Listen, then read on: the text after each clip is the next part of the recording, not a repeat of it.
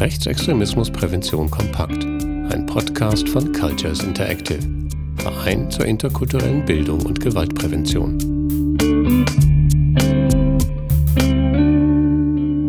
Rechtsextremismusprävention. Entwicklung, Förderung und aktueller Stand.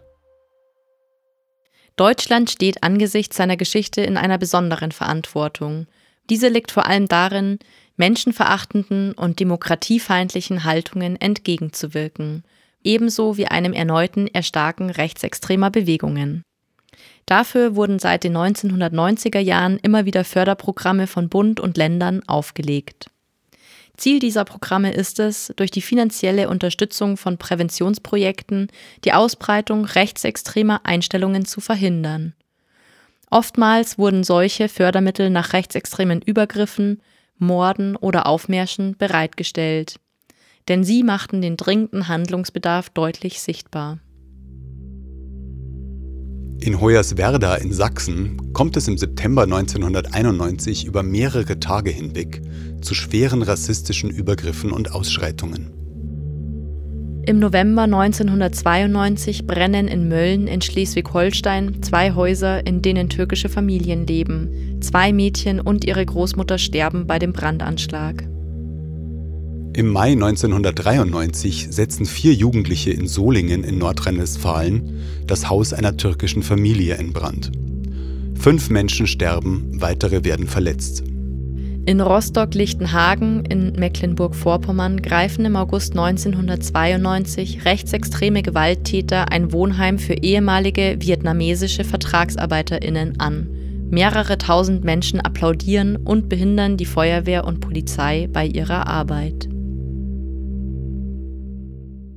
Um dieser Gewalt und den Ausschreitungen etwas entgegenzusetzen, folgten in den 1990er Jahren verschiedene Förderprogramme.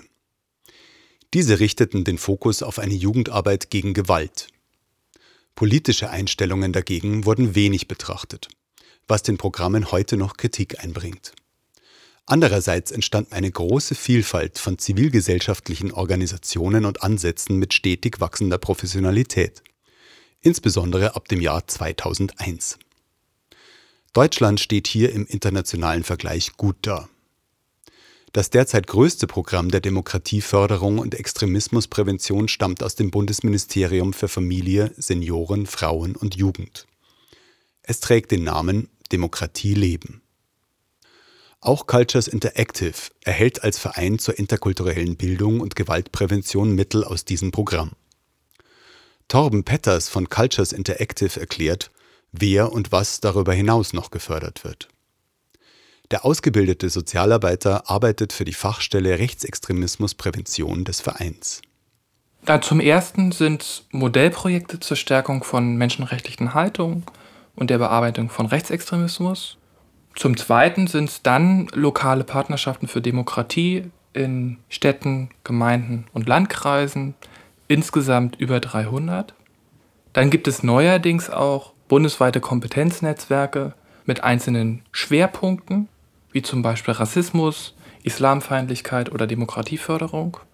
Dann gibt es Verbände der mobilen Beratung gegen Rechtsextremismus sowie zur Beratung und Unterstützung von Betroffenen rechter Gewalt und natürlich Distanzierungs- und Ausstiegsarbeit.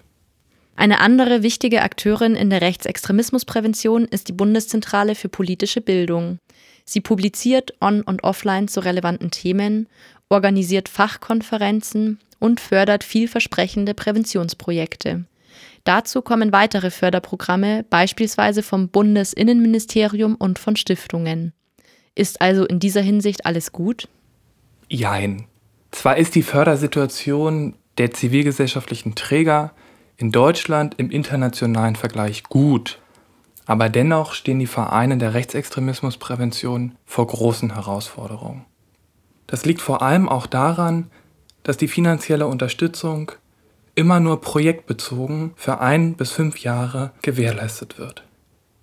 Dazu kommen parteipolitische Aushandlungen, das heißt, dass die Programme und Förderungen immer davon abhängig sind, wie gerade die politische Landschaft aussieht. Also eine Kontinuität ist schwierig möglich, deshalb verlassen auch häufig viele KollegInnen, die gut ausgebildet sind, mit sehr viel Erfahrung das Arbeitsfeld, weil sie so einfach nicht weiterarbeiten können oder wollen. Und dann werden Prozesse auch immer bürokratischer und fressen unheimlich viel Zeit. Das betrifft zum Beispiel die Beantragung von Fördermitteln, die jedes Jahr neu in die Wege geleitet werden muss. Ohne diese Mittel können Personal und Räume nicht gezahlt werden und auch die Maßnahmen für Jugendliche und Erwachsene können nicht durchgeführt werden. Das ist natürlich eine große Hürde. So Torben Petters von Cultures Interactive.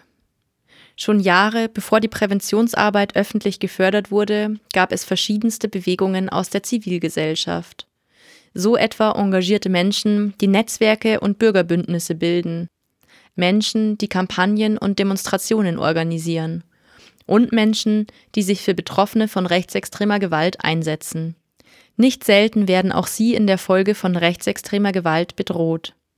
An vielen Orten macht aber genau ihr Engagement den Unterschied.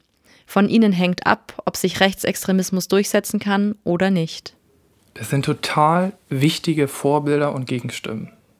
Wer Konzerten, rechtsextremen Konzerten, lokalen oder Aufmärschen rassistischer Hetze oder Übergriffen widersprechen möchte, braucht diese Menschen als Anlaufpunkt. Und Staat und Zivilgesellschaft sollten gewährleisten, dass die unterstützt werden, dass sie abgesichert werden und dass sie geschützt werden.